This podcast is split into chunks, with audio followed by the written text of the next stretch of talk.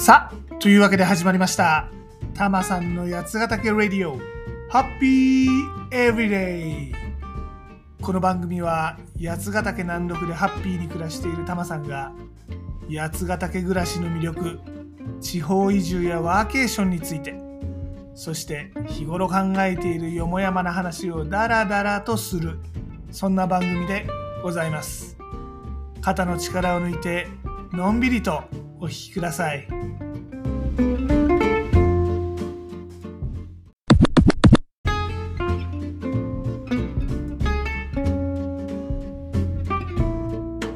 今回はスノボ、スノーボードに関するお話をしていきます。皆さん、あの、スキーとかスノーボードってします？タマさんはね、結構好きなんです、スノーボード。っていうか、タマさんの世代ってね、もう原田知世ちゃんのこの私をスキーに連れてっての世代なもんで、冬ってのはスキーをしなくちゃいけないと。まあ、洗脳されていた世代なんですよね。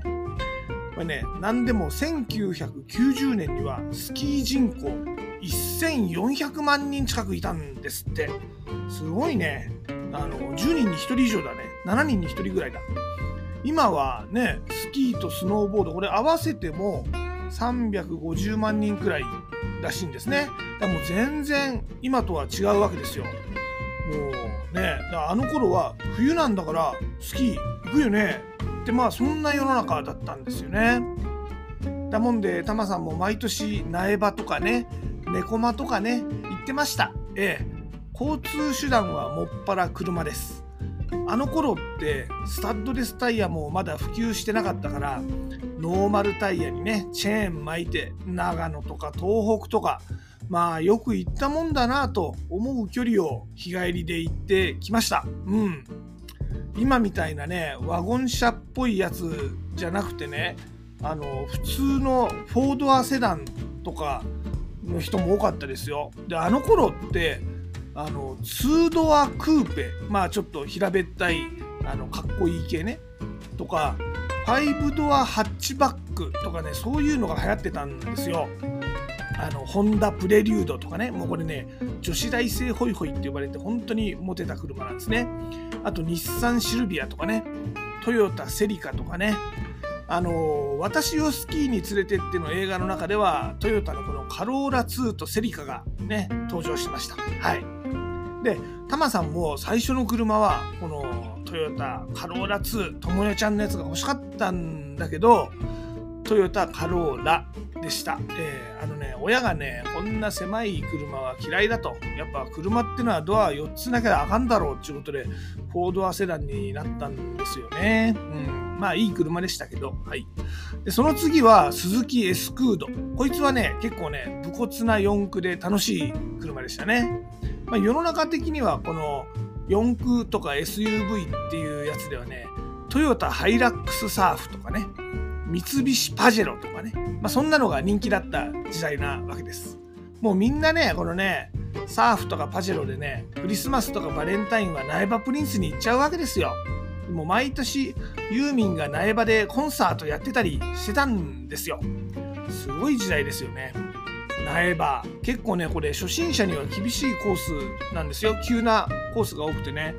でもそこに初めてスキー履くんですっていう感じのねちょっとあのボアのポワポワしたスキーウェアとか着た女の子連れてね苗場に行くわけですね。今じゃあのお隣の神楽の方がパウダースノーってんで人気だけど当時は圧倒的に苗場でした人気は。でまああのちょっとそういう80年代90年代のスキー旅行のお話になっちゃいましたけどタマさんその頃から一応スキーは始めておりましてね。ええ。じゃあタマさんきっとスキーお上手なのねと。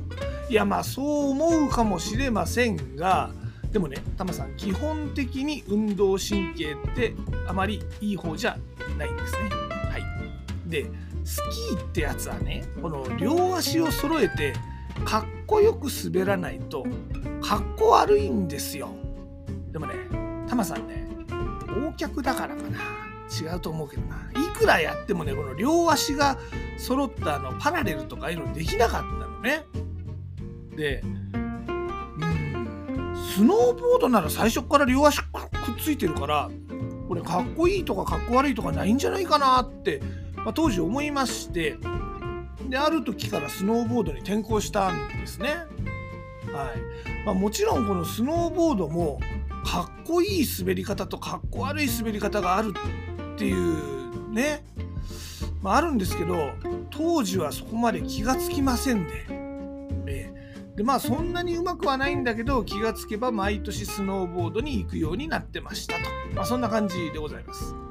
でこのスノーボードねどこで滑るかっちゅうとまあ、もちろん家から近いこの八ヶ岳エリアで滑るのが一番多いんです。タマさんは富士見パノラマリゾート、富士見パノラマっていうところがね、お気に入りでございます。タマさんの家からだとね、車で40分くらいかな。まあ1時間弱。うん。まあそんな感じの距離でございます。で、北斗市にはですね、三メドウズ清里という清里方面にもゲレンデがございまして、ここをあのお気に入りここに通ってる人も多いですね。あのリフト券がね富士見パノラマと比べるとちょっとお高いのね。であと滑れる距離がちょっと短いのね。だもんでタマさんはあんまし行かないですけどサンメドウズ行くっていうんだったら30分かかんないですね。あとはあのピラタス立科とかね。車山高原とかね。白樺ツイン1とかそこら辺もだいたい1時間ちょいまあ2時間わかんないな。1時間ちょい、うん、で行けます。で原村とかに暮らしてる人はピラタス立科ここが好きだっていう人多いですね。でもねこのね八ヶ岳エリアのゲレンデってほとんどが人工雪なんですよ。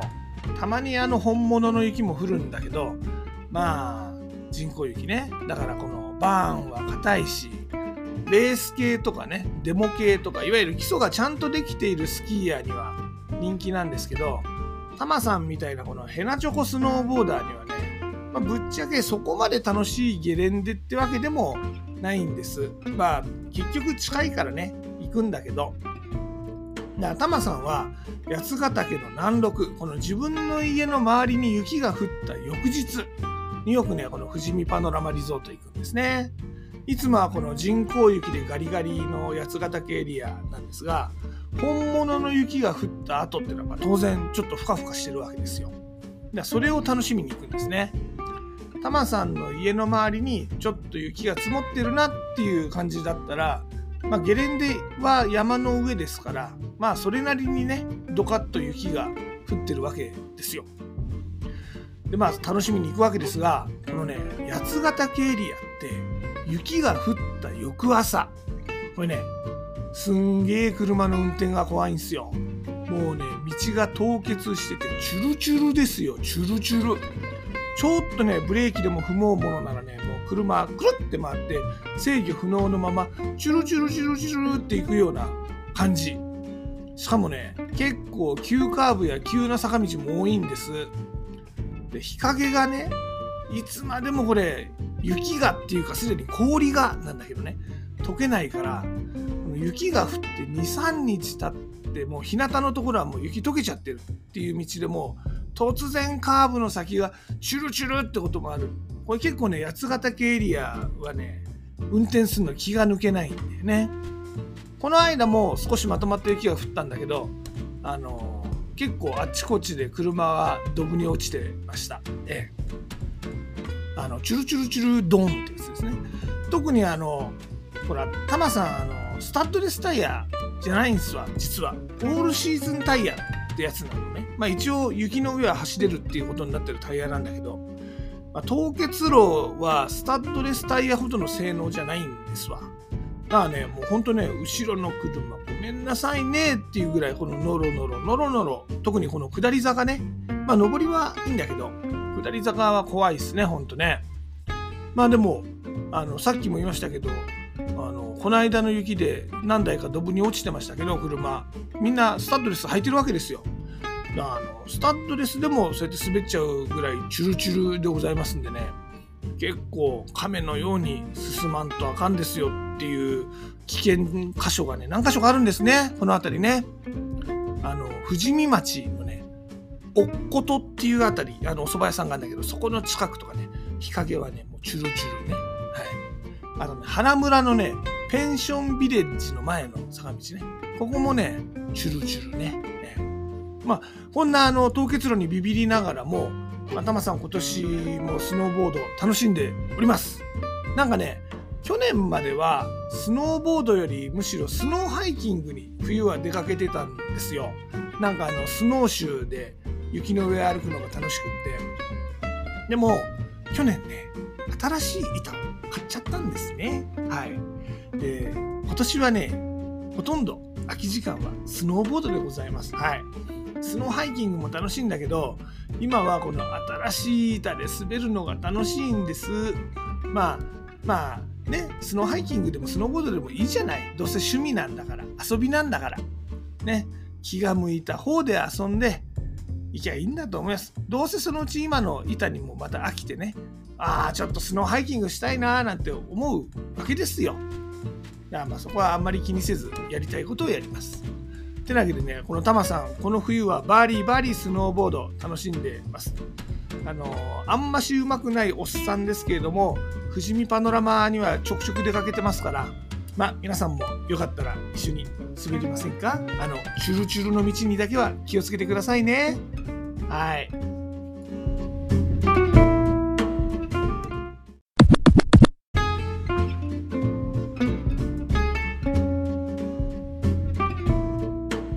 さて、たまさん、ノート始めました。こちらはね、田舎でのんびり起業が一番ハッピーだと思うって連載をやってるんで、ちょっとそんな暮らし方もいいかなって思ったら、ここもね、ちょっと覗いてみてください。あ、この田舎でのんびり起業するっていうのはですね、YouTube でもちょこっと紹介しています。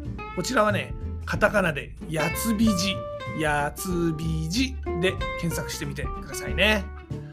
八ヶ岳で移住起業そういうことをしたい人はですね交流体験プログラムのやつくるがおすすめですこちらはですねタマさんの八ヶ岳移住ワーケーション情報ブログやつナビから登録できますのでブログと合わせて覗いてみてくださいねあこのやつナビ A は yatsunavi.jp でアクセスできますよ。